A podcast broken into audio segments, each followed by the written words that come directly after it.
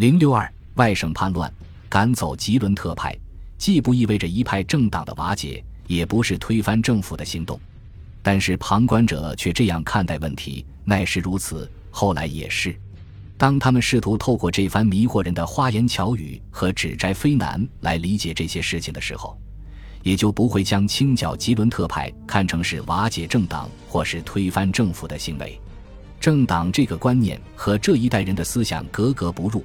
他们深受卢梭的影响，寻找代表尽善尽美的公共意志。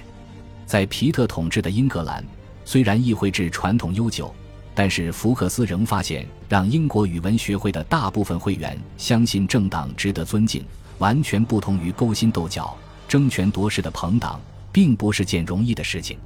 吉伦特派和山岳派都说对方是政党，但这也只是比较随意的说法。尽管如此。两派都会竭力否认对方的指控，在所谓的吉伦特派中，布利索、罗兰和其他波尔多代表的朋友圈之间肯定有重叠，这毫不奇怪。但是他们之间却从未有过一以贯之的合作关系，而且投票上也先有一致。只有当吉伦特派中的二十二名代表上了清剿名单的时候，他们的反应才像是事先计划好的一样统一。吉伦特派的形成靠的是不妥协的革命精神，不管发生什么，绝不损害1789年的各项原则，这才是他们的态度。正是出于这种精神，他们毫不在乎与整个欧洲为敌。而当战火蔓延开来的时候，抵制限价的要求也是基于这种精神，因为所有受过教育的人都明白限价必然导致经济灾难。同样，他们坚持认为重大问题，诸如决定国王生死。必须征求全法国人的意见，这也是在坚持捍卫1789年的原则。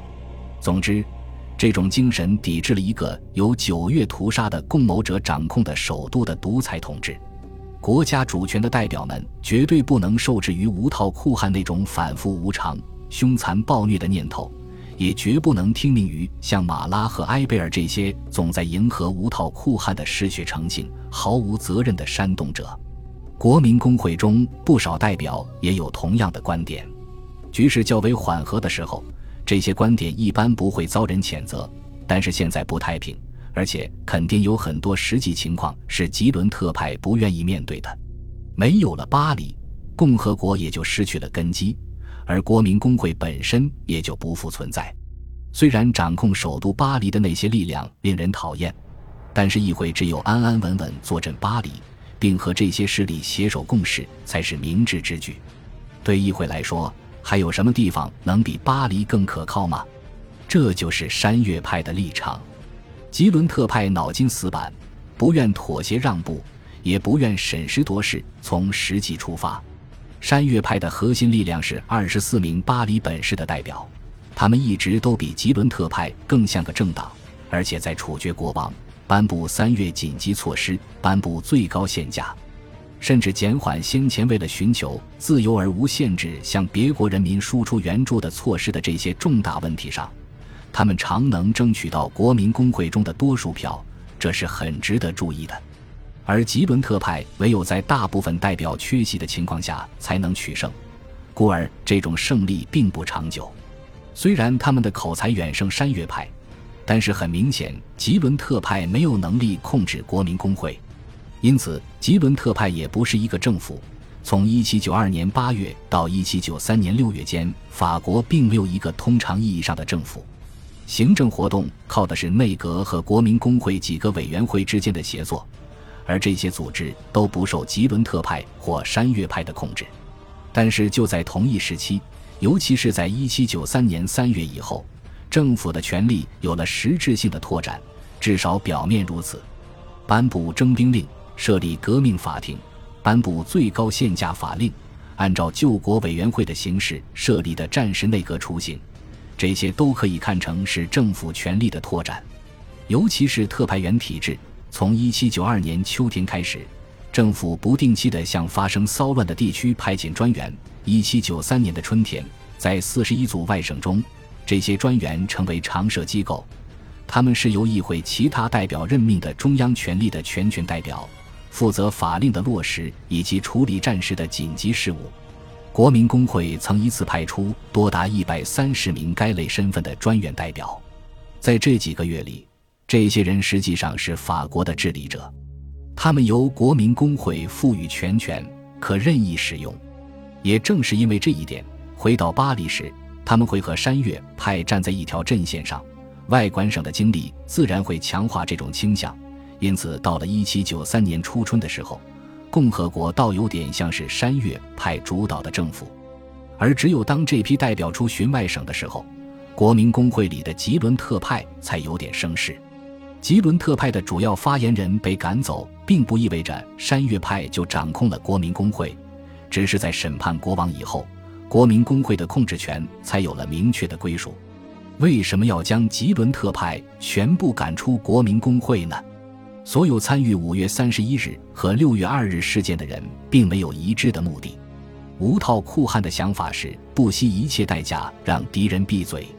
在他们眼里，这些吉伦特派将爱国的巴黎人说成是无政府主义者、嗜血狂、九月屠杀者，还三番五次的怂恿外省进军首都，摧毁巴黎。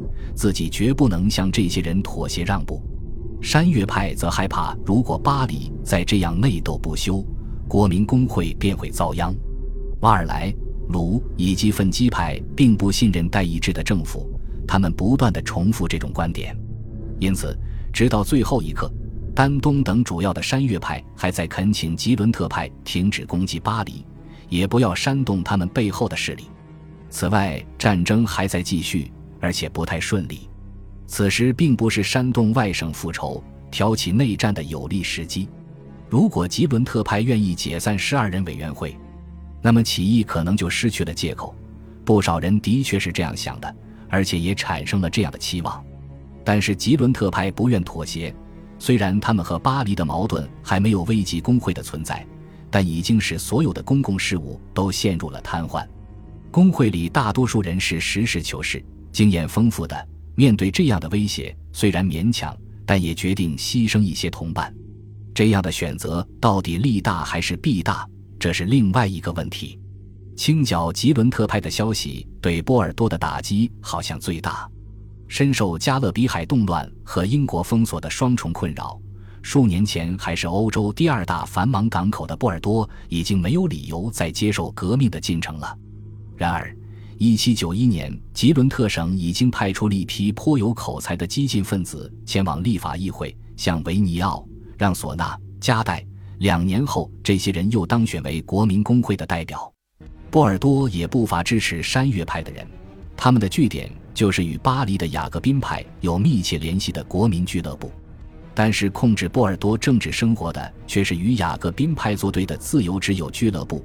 在这里，吉伦特派的代表掌控了政治先机，他们的原则是坚持和强化宪政与自由。讨论所有与公共福祉和社会安定相关的问题。波尔多有二十八个区，其中大部分为自由之友俱乐部所控制。一七九二年的整个冬天，自由之友与他们在巴黎的代表来往密切。一七九三年三月，他们甚至成功关闭了国民俱乐部。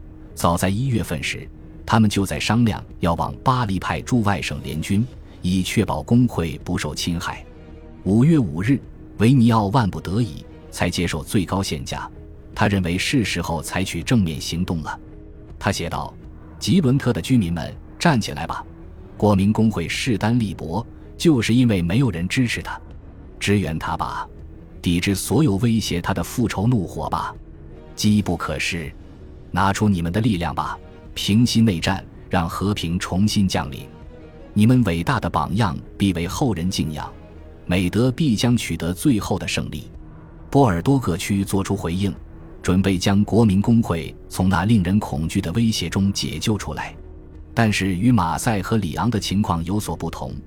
直到六月二日，清剿吉伦特派的消息传来，波尔多才采取行动。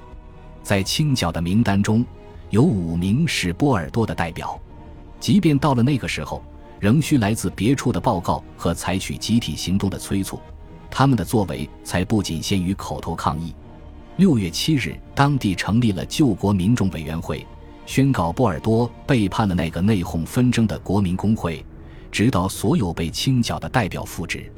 委员会反复在市民中散布反山岳派的宣传，同时也向那些他们认为已经做好反抗准备的城市派驻代表，这其中包括那些因反对巴黎统治而成名的城市。